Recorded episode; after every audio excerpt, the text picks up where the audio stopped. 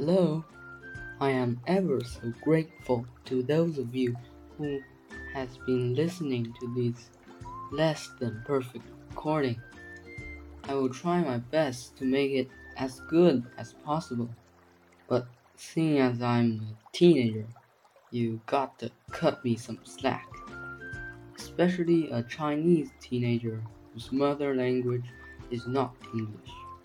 But I guess I said enough already. So let us begin today's journey together. Beware. Continued August 1st. Sunny. So, as I was saying before my mother forced me to do homework, sorry by the way for that, I got totally mad last evening. The events are proceeded in this fashion. At about 7 o'clock, my family and I had dinner in the dining room. The recipe was cockroach and ant roasted on a pan with spices. I gagged down dinner and then hastily said to my mother, Dinner was great. Now, can we go now?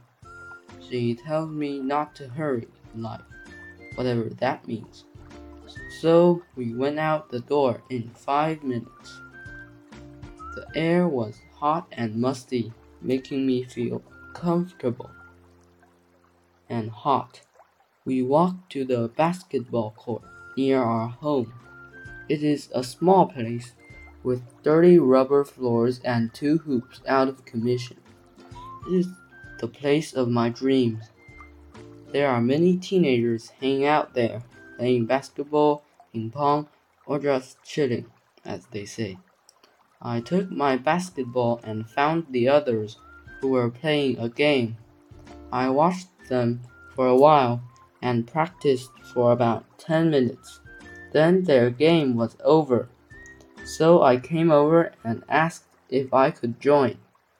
It was just then that I found that the dark teenager was there. The dark teenager is a person I hate beyond all others. A few years back, I was in elementary school, and he was just another old middle schooler. So that day, I was just minding my own business, playing on the basketball court. When he got there, he didn't even have a ball with him. So he asked for my ball. I didn't give it to him since 1. I was playing it, and 2. He didn't ask for it nicely. I guess the second explanation is a bit forced, but it was like this Him. Give me that ball, punk. Me. I don't think so. So he just asked, went and com- commandeered another ball. But then the owner of that ball actually stood up to him, not like me. So he came to me again, a greedy spark in his eye. He demanded for my ball again and when I didn't give it to him, he got really mad. Uh, of course, I was madder.